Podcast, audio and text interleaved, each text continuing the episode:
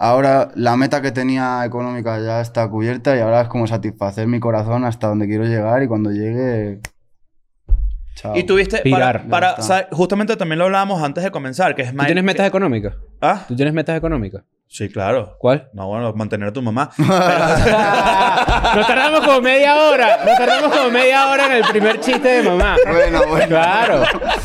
pero, pero, por ejemplo... Bueno, compra- Hay yo- confianza aquí por lo que veo. Sí. I'm going back to my school today.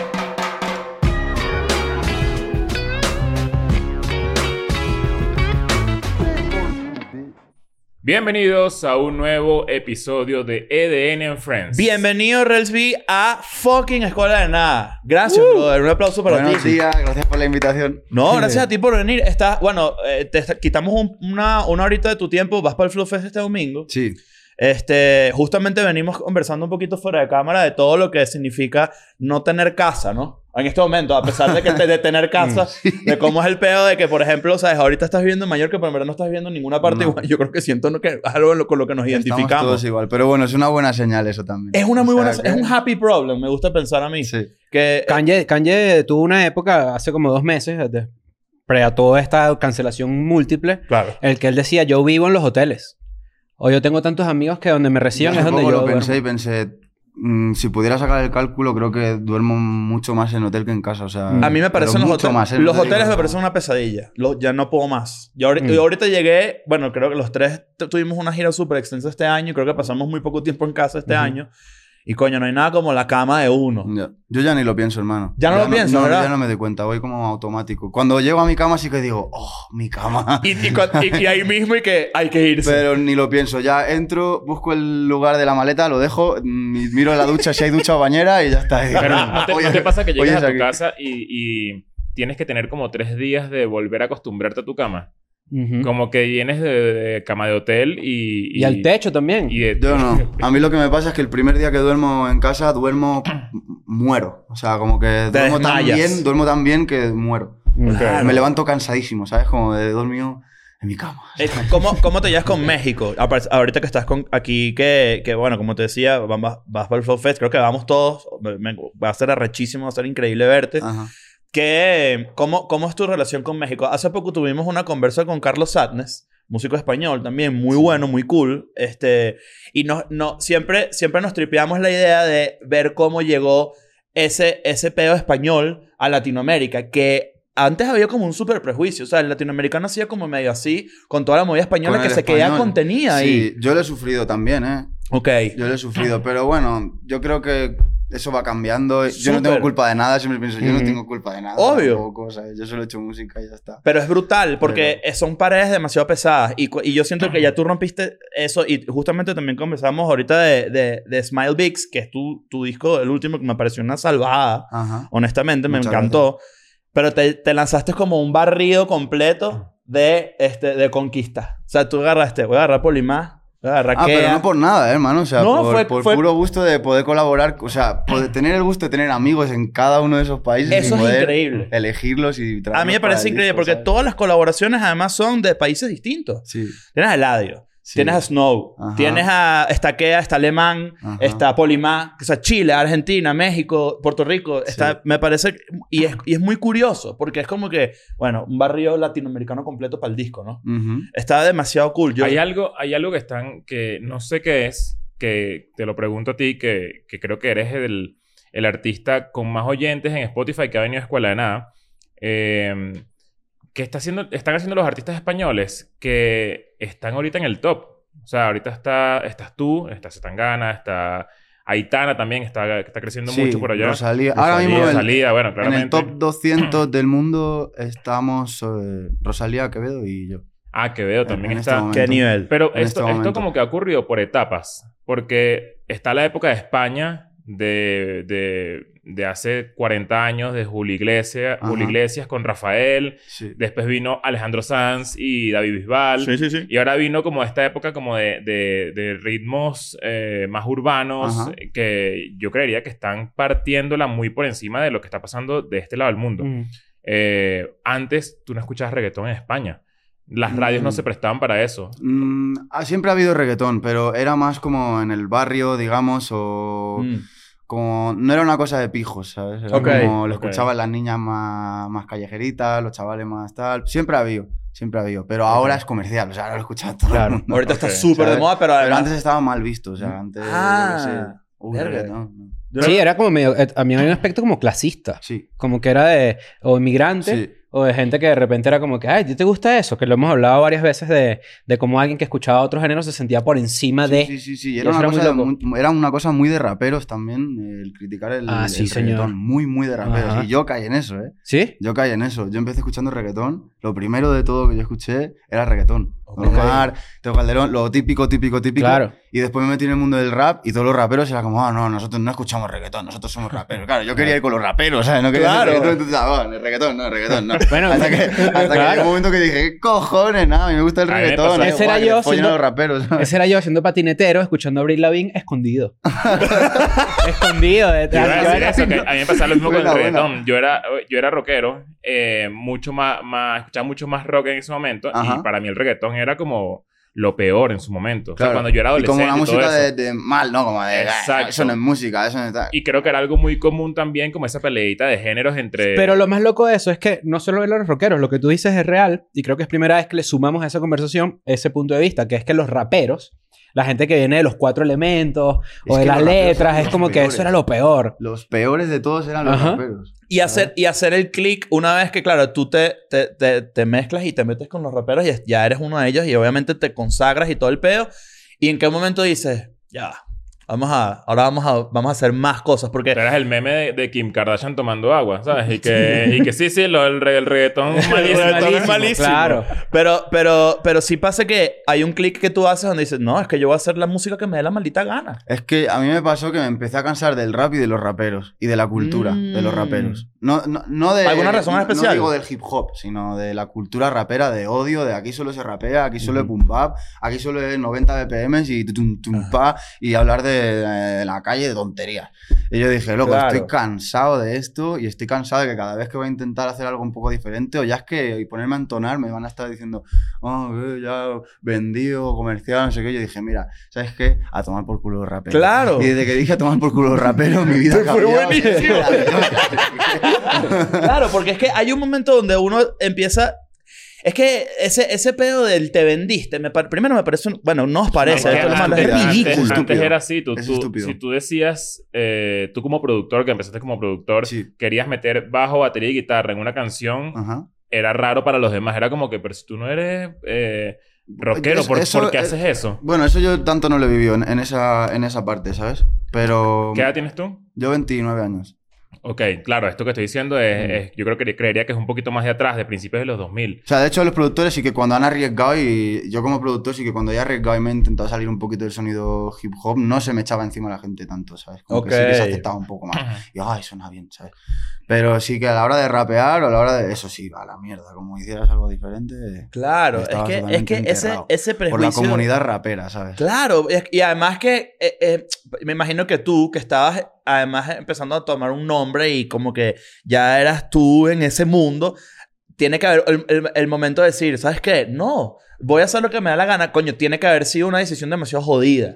Porque al mismo tiempo, o no, o capaz no, eso No, no capaz estoy tanto, asumiendo. no tanto. Porque de repente dices, bueno, yo lamentablemente voy a tener que decepcionar a este grupo de personas que... A una serie de fans, sí, pero ¿para quién, pa' quién haces la fans, música? a los Para- raperos. Pero ¿para quién haces la música? Pa- ¿Para ellos o para ti? Bingo. Ese era el punto. Eso es lo que yo decía, me aburre escuchar la misma canción otra vez más. Vamos a hacer algo que me guste y que, que me haga como eh, retarme y querer aprender a cantar, querer aprender a componer de otra manera y no estar ahí en lo mismo para que nadie te diga nada. ¿sabes? Claro. Este episodio de EDN es patrocinado por NordVPN. NordVPN sirve para que puedas acceder al contenido que está bloqueado en tu región. Es decir, te metes en tu plataforma favorita, activas NordVPN y puedes ver el contenido que está disponible a nivel global. Además, NordVPN, que cuesta lo mismo que un chocolate, sirve para que protejas tus datos cuando te conectes a un Wi-Fi público para que puedas proteger tus cositas. Una sola cuenta puede ser utilizada en seis dispositivos. Y si al final del día dices, me la hillé esto, dices, bueno, ya, te devuelven tu plata. Imagínate tú. Entonces, si te metes en nordvpn.com slash EDN, te regalamos cuatro meses gratis. Actívate para que puedas proteger tus datos y puedas acceder a todo el contenido del mundo sin restricciones y puedas ser increíblemente feliz. Es que eso es parte de ser realmente, este, bueno, ya empiezo yo. Yo voy a llevar un contador de cuándo empiezo a hablar yo de ser artista y del arte en los episodios, porque siempre llego ahí. Pero es parte de ser artista, ¿no? Porque a ti, si a ti, por ejemplo, los raperos, o en este caso los rockeros, o como sea, que vale para todo tipo de arte, tú puedes ser pintor y también hay una serie de gente como muy estructurada. Cuando tú te conviertes realmente en un artista, cuando tú rompes con eso. Cuando tú dejas de Tú rompes lado eso varias veces en el, la el que dirán el grupo de gente que tienes ahí, o el que, o, o el que O tú- puedes ser artista plenamente con eso, pero en algún momento vas a dejar de querer hacer eso porque te- todo el mundo se cansa de hacer Ujú. siempre lo mismo. Y entonces cuando, cuando te cortas de hacer lo que quieres por seguir haciendo eso, ahí para mí sí que dejas de ser artista, Mm. ¿sabes? Porque ya es como quedarte Cuando empiezas a en la comodidad para satisfacer a los cuatro que te has ganado y, y ya está. ¿Y tú dónde quedas? Claro, Claro. Claro. Ey, y- ¿Crees y- que eso justamente es lo que ha hecho que la- los artistas de España estén medio conquistando Latinoamérica? Porque Mm. es lo que, lo que estamos hablando de Aitana, tú, Zetangana, no sé qué. Como que cada vez hay más y no es que están regados en el top, es que están arriba. O sea, y están haciendo algo que yo creería diferente. O sea, yo veo todo... eh, fui a un concierto de Zetangana, esto lo hablamos hace poco. Y esto no, no, no se hace aquí. O sea... El show de eh, Zetangana es una barbaridad. Es una barbaridad. una puta obra de arte. Mame- y ni siquiera solamente en la música, sino... En todo, o sea, en es todo. como una obra, es tal cual, es apuesta, lo que teatro. transmite, todo es increíble. Es, es- es parte, es parte fundamental, yo creo que romper eso, lo que tú dices, de vez en cuando, pero también creo que caer de repente en un huequito de, ¿será que lo estoy haciendo bien? También creo que forma parte como que de ese desarrollo artístico. Mm. ¿Sabes? Por ejemplo, en tu caso que tuviste como que esto es bastante público, que tú como que eres, eh, produces tú mismo todo tu peo y eres, o sea, eres dueño de tu propio peo. Luego te- eh, comienzas una mini relación con Sony, que luego termina en buenos términos, tengo entendido. Este, pero bueno, no tan bueno. no tan buenos términos. No. Bueno, pero no, no, eh, de alguna manera u otra también es símbolo de ese famoso de te vendiste, pero al mismo tiempo después retomas tu propio peo por- con las manos y dices, Sí, no, y es que hay que probar cosas, es lo que estamos hablando. Y mi firma fue por probar cosas.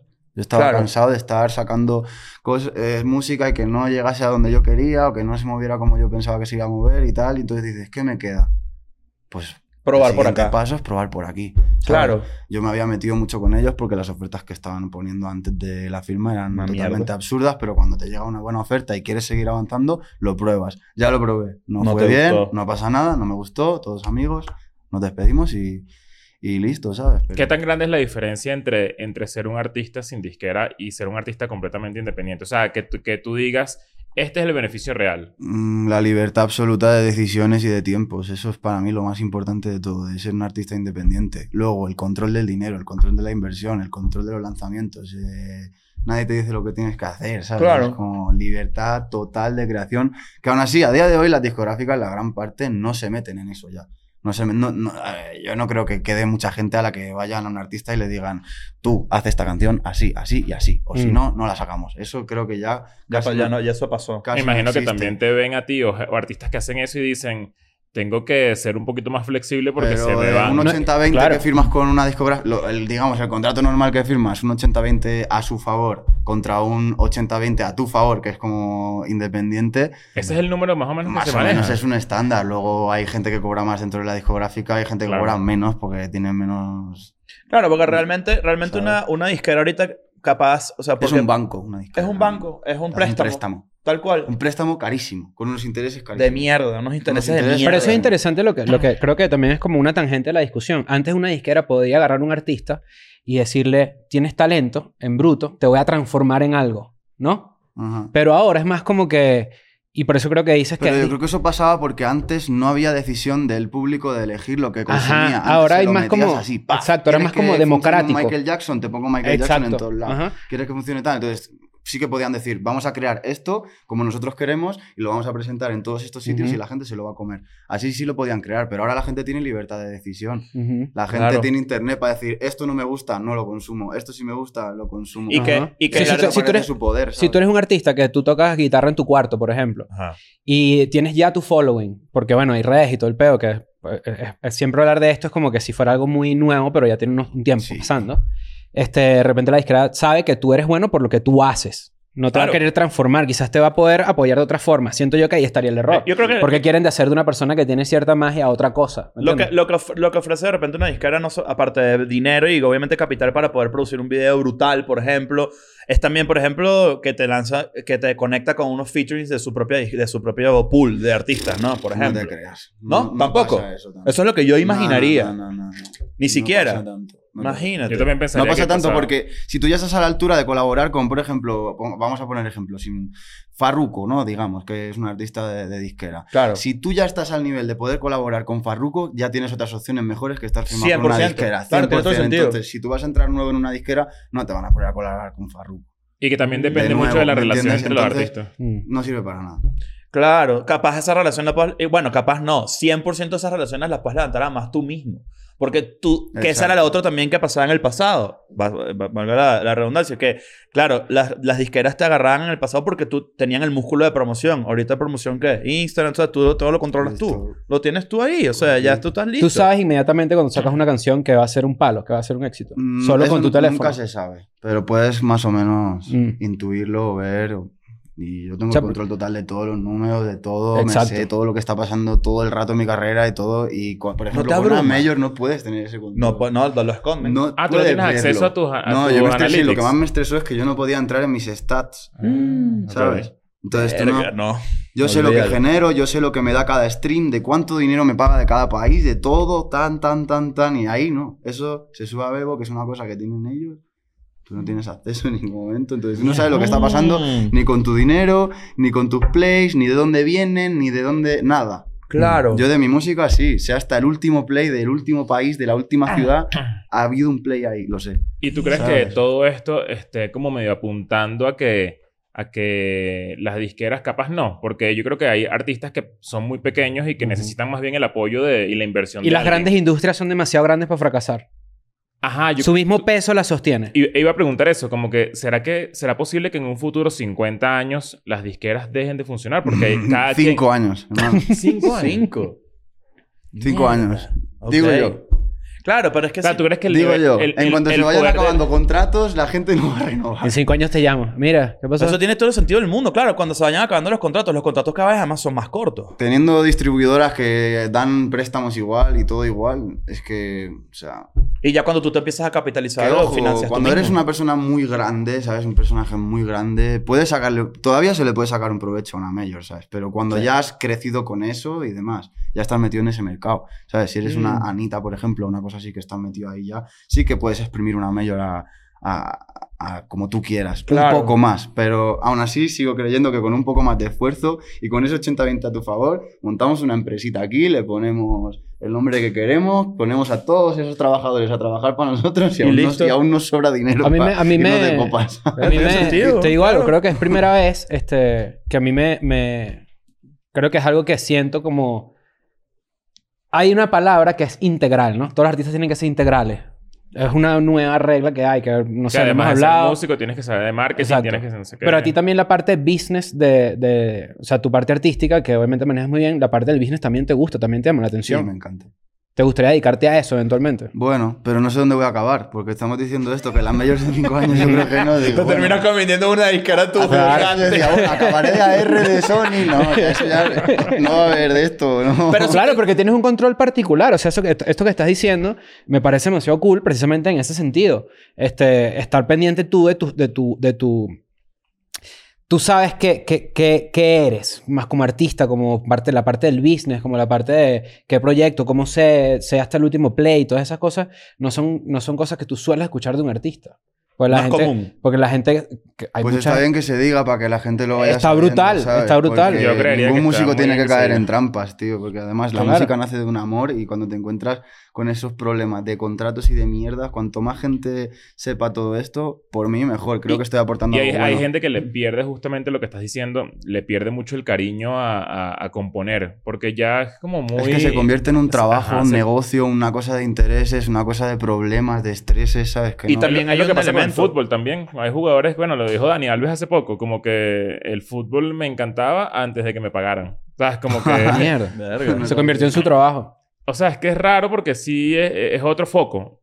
No, y que te decepcionas mucho en el camino. Y además ahorita cada vez, por ejemplo, ca- cada vez que entrevistamos a más personas, a más personas cada vez son más jóvenes y, y, y, tú, y tú dices, verga, hay personas que no están equipadas todavía porque te tienes que meter un carajazo en el camino para poder lidiar con un ejecutivo que tiene 30, 40 años en el sistema. ¿Entiendes? sí. Yo, Entonces, yo creo que verga. las disqueras probablemente, esta es mi, mi, mi opinión, no van a desaparecer, pero van a cambiar de nombre. O sea, la, la figura de la disquera va a tener otro, otro, otro Que ejercicio es que interno. sí, y luego las distribuidoras son parte, o sea, lo- las discográficas, o sea, Sony es, es, es dueña de, por ejemplo, Orchard, que es la distribuidora más grande del mundo. O sea, al final Mm. siguen teniendo ese, pero la disquera como disquera, digamos, el formato disquera El es lo que formato yo te digo disquera. que va a desaparecer ya. Ok.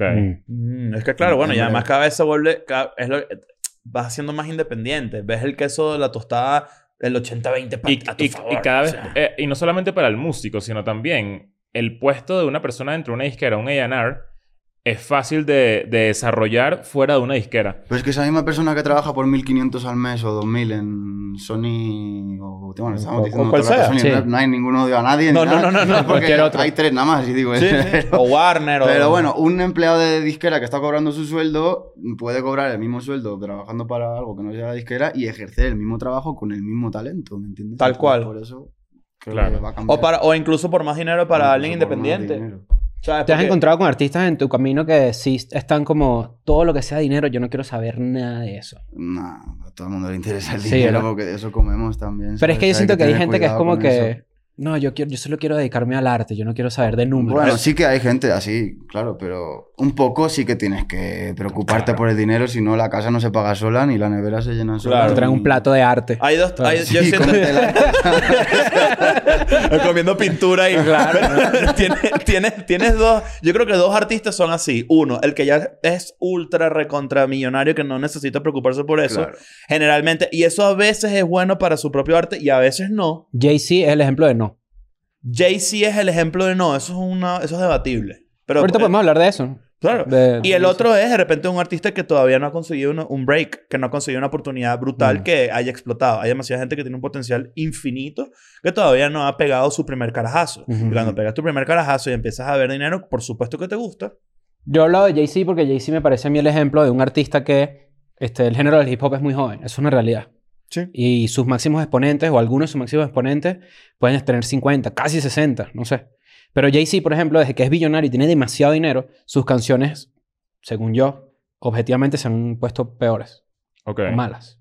Ok. Porque siento También yo que... tiene que ver con la frescura, yo creo, que cuando tienes 50 100%. años no eres igual de fresco que cuando tienes 20, y más en el mundo del hip hop, ¿sabes? Es como Jay-Z sacó el disco de 444 y una de sus barras era como que si yo me hubiese comprado un edificio que me querían vender en su momento que costaba 5 millones, ahora vale 20 millones. Y es como, bueno, la gente que te está escuchando, Jay-Z, este no... Son niños que no contando. yo no me puedo identificar Que con puede eso. ser un error muchas veces del género urbano también, pero ya eso es porque, este, no sé, hay algo raro allí. Bueno, que creo que era el problema entre los raperos y los reggaetoneros, ¿no? Y pasó con Eminem, ¿no? Eminem ahorita eh, es medio meme. Pa- para la gente que le gusta el rap. eh, Sí. En comparación a lo que fue hace 20 años. Sí. Eh, Quizás no envejeció también. No envejeció tan bien. Eh, a pesar de que fue un duro y todo Es que eso. no todo el mundo Es va a ser... Es que pasa en todos lados. Eso en el fútbol y en el baloncesto y en todo. Todo el mundo tiene su etapa fresca y brillante Claro. y luego pues una decadencia en la que sabes llevar de una manera o de otra, ¿sabes? Si te quitas de en medio y haces tus cosas que todavía puedes seguir haciendo, pues quedarás bien, pero... Como no- envejecer elegantemente. Claro, ser. porque es que no, también te digo, yo que sé, para mí una persona de 50 años que está rapeando esas cosas, pues yo digo, joder, pues, yo que sé, podemos hacer otras cosas más guapas. claro. ¿no? Yo que sé, ya has rapeado 30 años, no sé, pero va... Pues como Claro. que llega el punto en el que tú puedes flex tu, tu músculo económico lo máximo. Por ejemplo, Jay-Z cerró el Museo del Louvre para él grabar un video con Beyoncé. Eso es una locura, ¿sabes? Pero ¿y por qué no cierra el Museo del Louvre y graba a un artista nuevo que quiera sacar? Bingo. haces una movida guapa, guapa, de Claro. verdad. El chaval sigue siendo fresco y tú quedas como un rey. ¿sabes? Eso, eso es lo que tú ves en, en ti para el futuro. Te, te tripeas la idea de recoger unos, chava- unos chavales Sí. por ahí que tú digas, este Sí, tiene un sí. potencial maldito, vamos a ayudarlo hasta la muerte. Sí. Eso me parece Me genial. encantaría, ya lo estoy haciendo, por ejemplo. Con, gente de Mallorca ayudo, intento, los, los que veo buenos, pues los ayudo. Los Ahora, por ejemplo, mañana hay un show aquí en México. Me, un artista mío que se llama De Gómez, o de Gómez, perdón. Como cada vez baja más la voz. No, no, para coña. Esto, hacemos un corte, volvemos.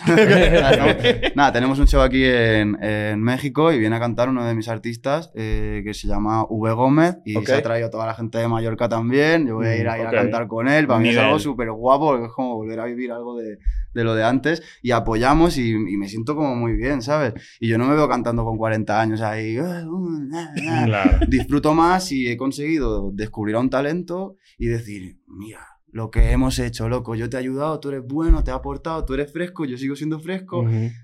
Y Todos todo el mundo, todo mundo contento. Claro. Y es el- pasándolo para abajo. Pay it, pay it forward, dicen los gringos. Claro. Tú pagas para adelante. Pues, o sea, si yo, yo te ayudo a ti, tú ayudarás al que venga y así. Pues. ¿Y sabes qué es lo que genera eso? El, el, el- como desarrollar bien la autogestión. Cada vez que tú te haces tus propias cosas y dejas de pertenecer a alguien y no tienes que darle, ¿sabes? ¿Qué sé yo? eh, cumplir una ley de alguien que te firmó o, o nosotros, por ejemplo, que hablamos hace poco como que ¿será que nosotros en algún momento vamos a producir nuestros propios shows?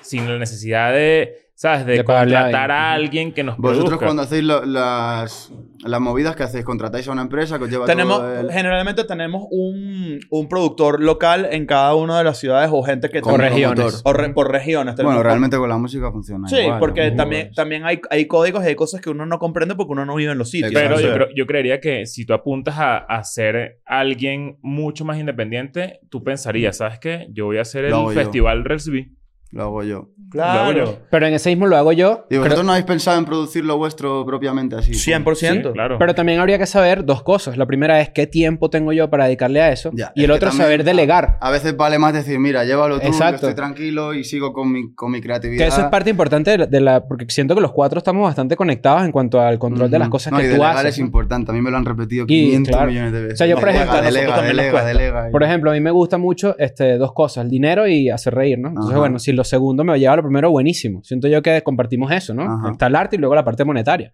Pero también lo del delegar es súper importante. Sí. Y cuando tú tienes control sobre tus cosas, no sé, te pregunto, ¿eres, ¿delegas fácil o más bien es algo que te No, cuesta? me, acue- me cuesta mucho delegar. Mucho, Mm. mucho, mucho. Me da muchos estreses, pero ahora lo llevo mejor Mm. y es que a veces también es que como las primeras exp- experiencias que he tenido delegando han sido un poco negativas. Entonces Ok. ha sido como, oh, mierda. dame un- empezando hubiese hecho yo. disquera, que cuando empecé a delegar y, y no tenía yo el control de las cosas, decían, loco, esto no era así, esto no era así, esto no era así. ¿Sabes? Entonces me costaba más ir detrás, más Ujú. tiempo de ir corrigiendo todo eso que de seguir haciendo Que yo, hacer, lo, ¿sabes? que hacer lo que tenías que Pero hacer. ahora como estoy haciendo, tengo un equipo súper bueno y que mm, trabajan muy para mí y solo para mí, entonces me entienden muy bien. entonces Claro. Ya sí que me atrevo a delegar y de hecho aportan cosas a mí porque me conocen, pero porque solo trabajan para mí. Y, ese, y, y conseguir ese equipo es lo que toma tiempo. Pero siempre, siempre hay un proceso de eso, como hay un proceso de adaptación De de, ajuste. de, de, bueno, de caer en unos huecos con gente que no, que no te sirve. Voy a ir y- probando y Y, vas probando. A mí me pasó lo mismo. O sea, yo, yo me acuerdo que cuando nosotros no teníamos equipo de nada, éramos nosotros tres, Ujú. de repente meter a una cuarta persona era como que, pero tendrá la misma visión que nosotros. O sea, como que... Esas son las rayadas que tenemos.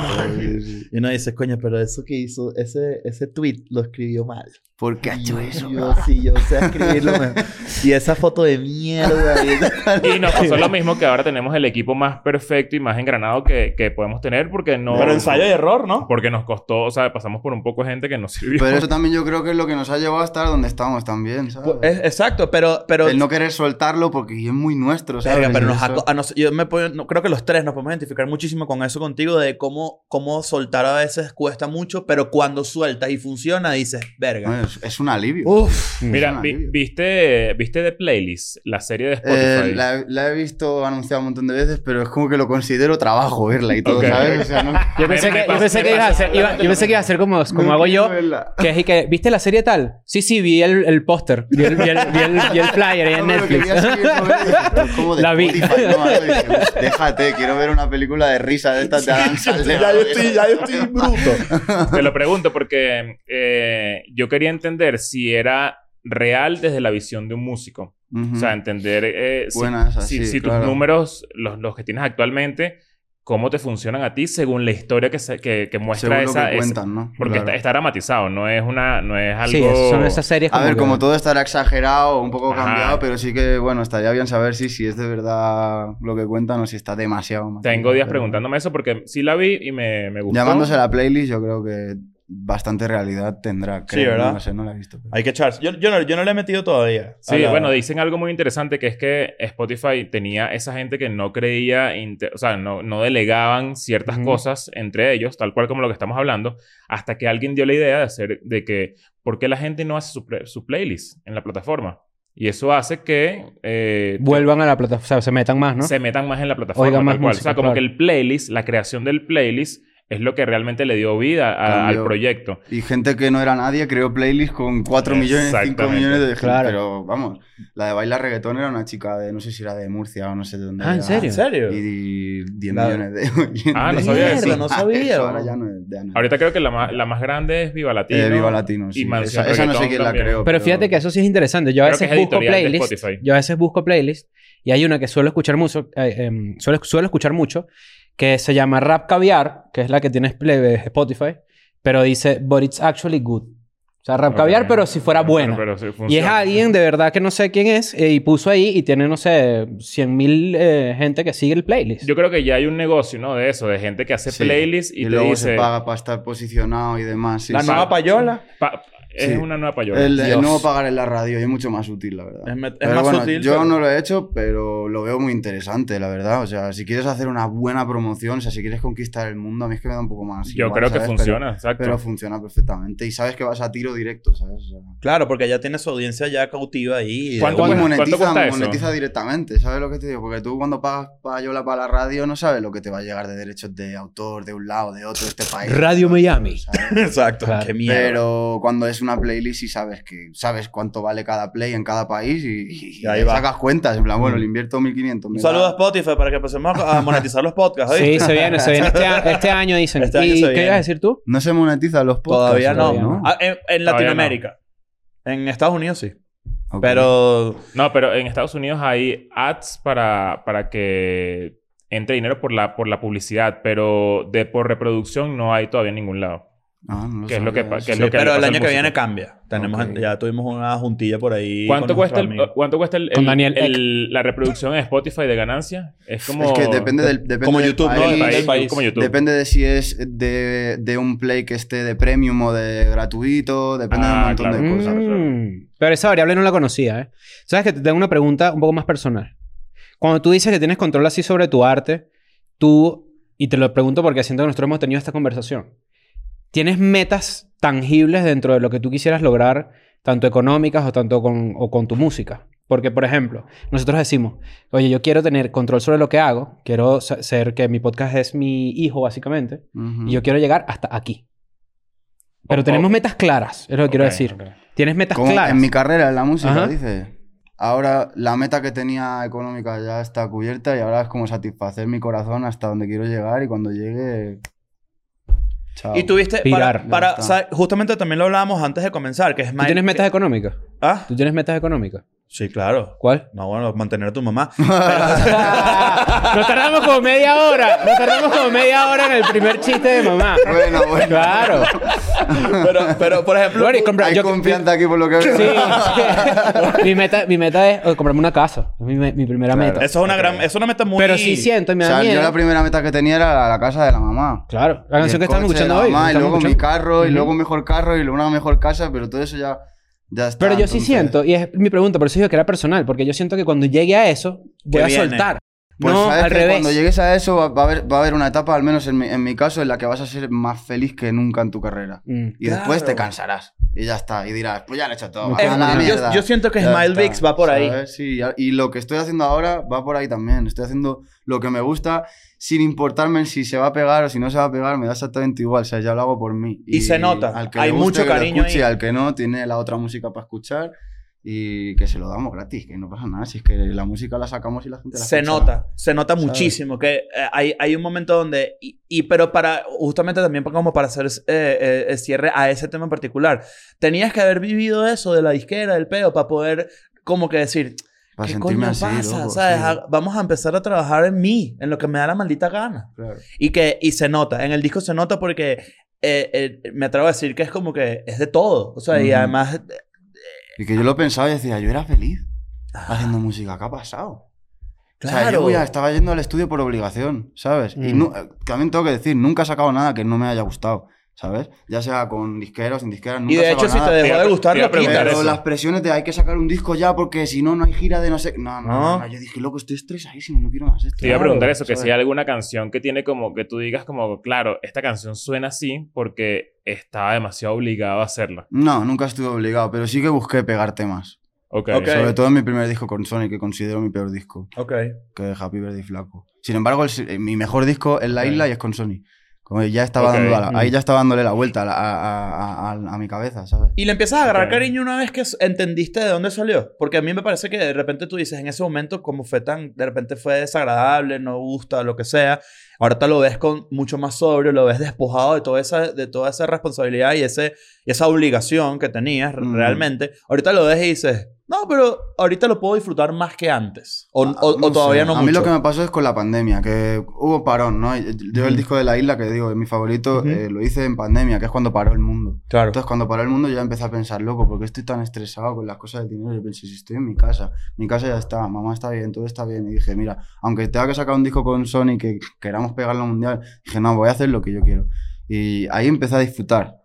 Mm. Cuando ya terminé ese proceso, dije, me lo he pasado de locos, o sea, yo quiero seguir haciendo Claro. esto. Yo estoy, yo estoy disfrutando No. mucho de esa, esa, esa frase porque, ¿sabes que no me gusta? Y no es por decir como que hay artistas que lo hacen y está bien, pero cuando algo viene del sufrimiento. Ujú. Y porque mucha gente como que siempre quiere realzar, es como que esto me costó demasiado. Entonces, y es como que no, pero ¿y dónde queda el hacer música porque te sientes bien? ¿En dónde queda hacer chistes porque te sientes bien? ¿En dónde queda el pintar porque te sientes bien? Siento yo que eso también es válido, pero mucha gente no lo dice. Claro, el disfrute. El Claro. arte que sale del disfrutar. Exacto. Y Más no de de, sufrir. eso. Estás en ese sitio porque disfrutabas en su momento haciéndolo, ¿sabes? Claro. Entonces no perdamos la... Eso, eso lo me... bonito que nos ha dado la vida, ¿sabes? ¿Cuánto, ¿Cuánto tiempo te tardó entender el disfrute? ¿Cuántos años crees tú? De, de verdad, de... Porque hay como varias etapas. Está la etapa de, ok, hay que lograrlo, que es como que ese primer, donde... Yo no, yo no pasé por ahí. Yo saqué música y funcionó. Pum, pum, pum, funcionó. Yo, yo me encontré con la cosa ya. ¿sabes? Increíble. Ya me encontré con... Saqué un disco que me encantaba, vine por primera vez a México, vi una cosa muy loca de shows que dije, ¿qué está pasando? Ya tenía otro disco preparado que lo, hacíamos, lo grabábamos con un micro y un calcetín así, le poníamos un calcetín así. Boy Don't Cry, que es el disco que todo el mundo dice que es mi Mm. mejor. Ajá. Está grabado con un calcetín así. No estábamos buscando pegarlo en ningún lado. Si hubiéramos buscado pegarlo, hubiéramos ido a un estudio a pagar Claro. 200 eurillos para grabarlo. ¿sabes?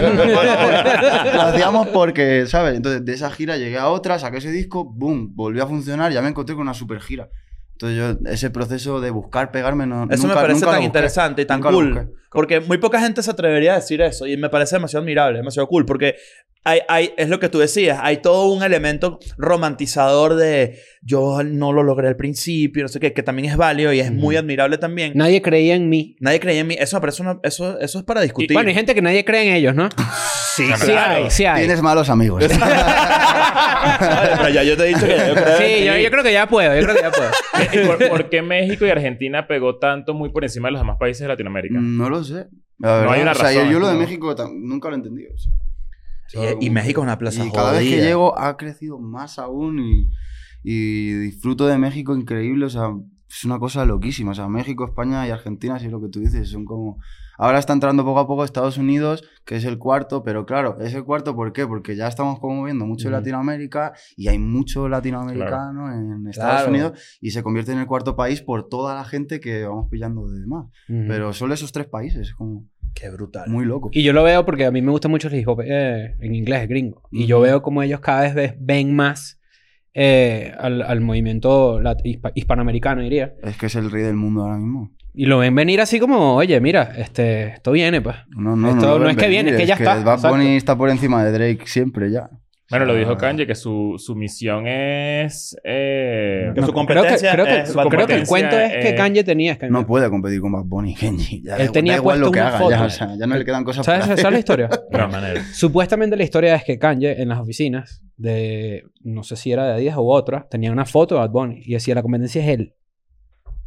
Dicen, dicen, ¿no? Hmm. Lo que pasa es que... Pero habría que ver también en qué ángulo. es Kanye. Bueno. Y, su, y su música también. Este... A ver, y que artísticamente es un genio. No, es no, un no. Es otro nivel. Eso es Y indudable. No existiría gran parte del mercado musical que existe y todas las ideas que hay si no, Mm. hubieran, si no hubiera sido por Kanye y dos o tres más, ¿sabes? ¿Y tú Pero ahora mismo es lo que hay. Y- Sí, bueno, eso ya es aparte de, de su música, pero eso, pero volviendo a la idea, es verdad, ellos están viendo mucho lo que está pasando y de repente yo siento que ya hay muchas colaboraciones, pero, este, por ejemplo, los productores, este, yo siento que los productores ahorita, latinoamericanos y hispanoamericanos, están en otro level, están en otro nivel. Claro. Que Tienen lo- tus mismos productores de siempre. Sí, ahora estoy probando cosas nuevas también porque, bueno, al final pues hay que Sí, probar y porque se refresca el oído y demás, ¿sabes? Y justamente Pero- hablando, eh, como que agarrando una pizca de lo del tema de delegar, tú que produces y que tú tienes además una visión muy clara o de lo que tú podrías querer, cuando produces otra persona para ti, ¿no? dices como que... no yo, es que yo hace como 5 o 6 años que yo no produzco. Yo estoy ahí, ¿sabes? Pero, Pero tú sabes, o sea, lo que quiero pero decir ya es no que- soy yo el que está ahí, paca, taca, taca, taca. Yo estoy aquí y digo, bueno, pon esto, tal. Y es algo que tal. pretendes retomar, que te lo Ahora lo estoy haciendo, hace como un mes que me he vuelto a instalar el FL, no Mm. sé qué, estoy empezando a grabarme yo otra vez. Claro. Pero por lo que te digo, porque me estoy divirtiendo tanto que me da pereza tener que decir, oye, bro, resérvame el estudio para ir a... No, yo digo, ya saco el ordenador y lo hago yo aquí. De una. Y ahorita que estás medio volviendo a eso, ¿no, no sientes que estás un poco perdido en, en relación a... Buf, eh, y más que siempre que estoy trabajando estoy fumado. y, me, y me cuesta. como- Proye- Y que cada vez son más Estoy oxidado. Claro, y que cada vez viene un bichito de este tamaño ahí. No, y ves a los niños que todo, todo lo hacen con atajos. pa, pa, pa, pa, pa, pa, y te hacen todo en un momento. Y, Y digo, uno "Cabrón, que- yo con el tecladito, pic, ya me falta la gafa de cerca, así, ¿sabes? Como ya casi como... ¿Qué? Ah, ¿Qué? pero Eso bueno. está bueno, sí, agarra el Fruity Loop. se hace- en un A mes, en un y se mes estoy así. otra vez. Tú dices que en un mes lo agarras de nuevo. Al final es la misma base todo. Claro. ¿Sabes? Y ya me, está costando al, principio pues por eso, porque todo ha cambiado de lugar, hay muchas cosas que son nuevas. ¿Y qué estás escuchando ahorita que te todo. inspire, que jode, tipo, qué sonidos te parecen ahorita que está como que matando la horrible que te guste? Mm, afro, sobre todo. Mucho Mm. afro. Mucho afro y una playlist que tengo por ahí de salsa que no me sé los nombres ni de los cantantes. Ok. Pero Tú la eres- tengo este todo es el día en cero. el carro. Yo soy salsero, sí. Yo tengo una, ahorita hay un playlist bueno. eh, se llama Salsa Baúl, Caracas no es loca. La recomiendo. A la gente le gusta la salsa. Este, tiene 12 horas de salsa. Ok. Muy buena. 12 horas Sí. de salsa. Mira, la van a anotar. Creo que la, Sí, bueno. la he escuchado. Pero lo que, lo que pasa, y siento yo, que es que a medida que tú envejeces, tus gustos musicales se van hacia atrás. Ok. No sé si es algo que No, compartes. lo que, yo, yo creo, creo Bueno, que... es- esa es buena, ¿eh? sí es verdad que investigas un poco más en lo Ajá, te antiguo. vas hacia, sí, sí, te vas sí. hacia atrás. Entonces, por ejemplo, y lo hemos hablado aquí varias veces, como que yo anualmente redescubro un artista. Y este año creo que ha sido muy eh, Phil Collins, por ejemplo. Ok. Tiene nada que ver con las músicas que a mí me gustan en general, pero he Te empezado como... por investigar eso Sí. y por... Y de repente llegas a otros lugares que tú dices, ah, ok, y encuentras un sample. Eso, eso es yo lo disfruto yo, mucho. Yo creo que pier- pierdes el cinismo y empiezas a, a apreciar cosas que siempre has- que le gustaban a los papás de uno. Claro, y que la gente, a la gente le ha gustado en verdad. Lo que pasa Sí, es que uno como que lo va omitiendo porque dice, sabes que yo no soy así. Ujú. Pero en realidad empiezas a encontrar el valor de lo que... De, de por qué a la gente le gustaba De antes. por qué los ¿En clásicos tu son familia pasaba clásicos. mucho eso? Tipo, ¿Había mucha presencia de música o es algo que tú Mm, trajiste a tu sí, casa? En mi familia sí. Y... Pero clásicos, ¿sabes? Ujú. Clásicos de rock, clásicos del pop, clásicos de tal, pero variedad. Claro. Había, tampoco son súper músicos. Mi madre pues le, escucha, le gustaba lo que ponían, lo que ponían en la radio, Sí. pues... Lo popular de su generación. Sí, ya está. Y Claro. eso es lo que ella a mí me ha enseñado y esas canciones me las sé por ella, pero tampoco ¿Y han sido muy cómo es él? Claro, eso se escucha Tampoco tenía mucha opción de investigar mis padres, por ejemplo, en- Ok. en, música, ¿sabes? Antes, ¿qué, ¿qué hacías, por ejemplo? Si eras de una isla, como soy yo, de Mallorca, donde hay tres centros comerciales, en esos tiempos había tres centros comerciales, y llegaban cuatro secciones de discos, Mm. ¿dónde, ¿en qué sitio más buscaban música? Claro. Porque era la radio que estaba mandadísima, o irte al centro comercial a intentar encontrar algo un poco diferente. Nada más. Y la entrada a internet tardía. Muy- O sea- y que mis padres ya no han usado internet, como Claro. toca, ¿sabes? No, no, bueno. o sea, lo- mi mamá todavía no usa DVD. hay que- Entonces era muy complicado para ellos, ¿sabes?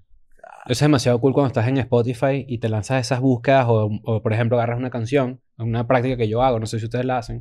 Agarras una canción, te vas a la radio de esa De esa canción can- y te enseñan y te empiezan cosas, un sí. montón y de repente encuentras un artista que tiene 10.000 oyentes mensuales. Ajá. O, pues- o ya eso es mucho, pues hay unos que de Eso repente salen guapo, menos de sí. mil. Eso con YouTube ya, ya pasaba. Con, con YouTube ya podías descubrir.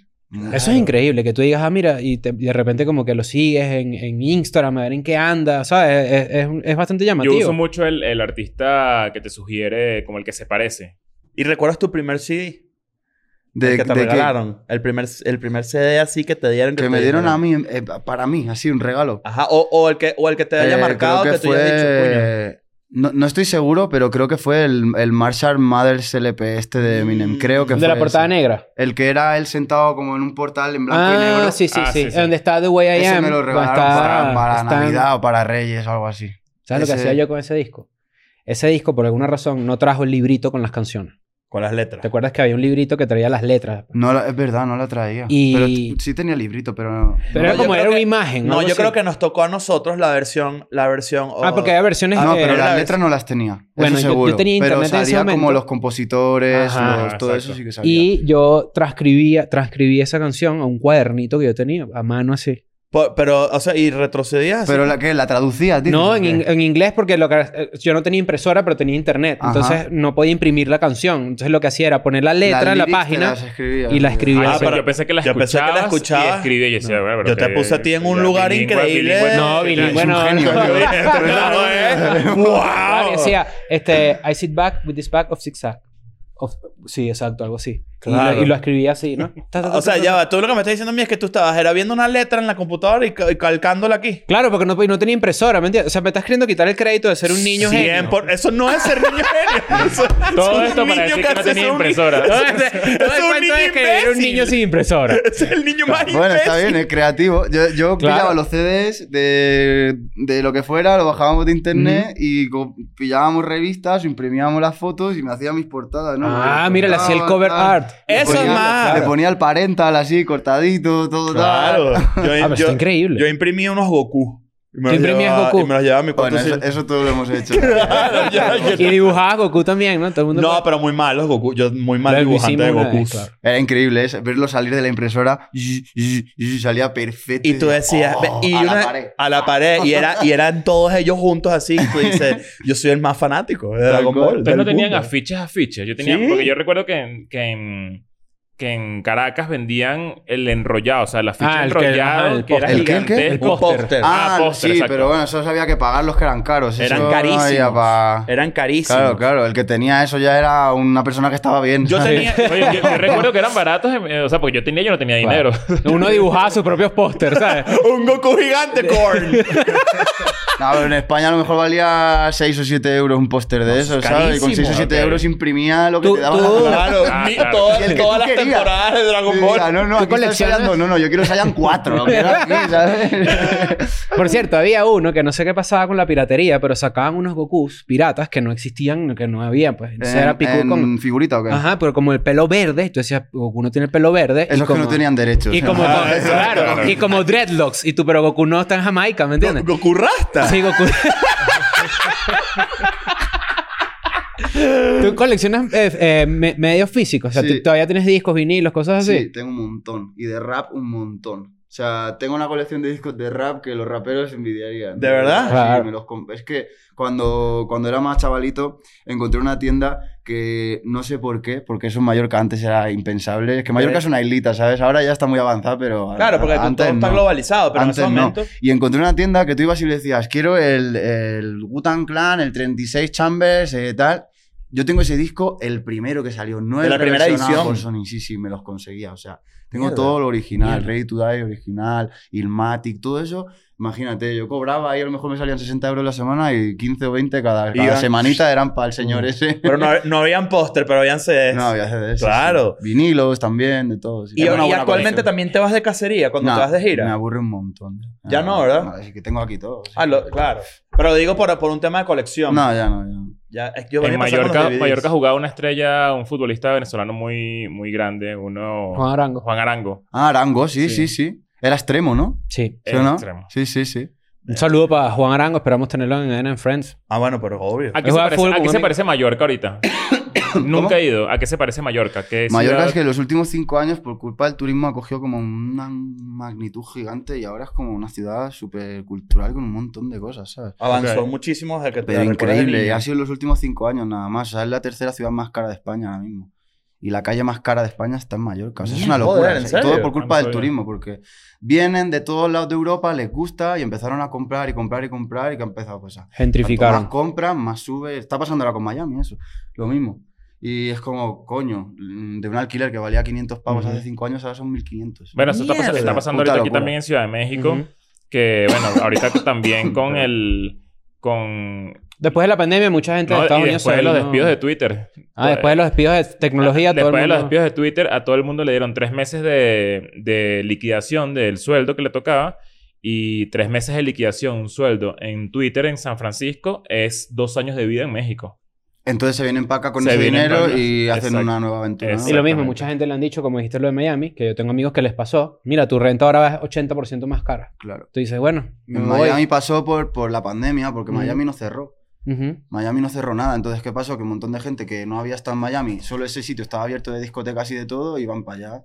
Eso es lo que a mí me han contado. Claro. Y que, claro, empezó a tener como un consumo gigante y más y más y más y más. Y claro, yo quiero ir, yo quiero ir, yo quiero ir. Y el otro paga más y más y más y más. Y Claro. Tú tienes, siendo tú tienes una ciudad que tú pisas y dices, yes, estoy aquí. Mm, estoy ahí. Medellín. Medellín. Yo soy, Claro. tú eres de los míos.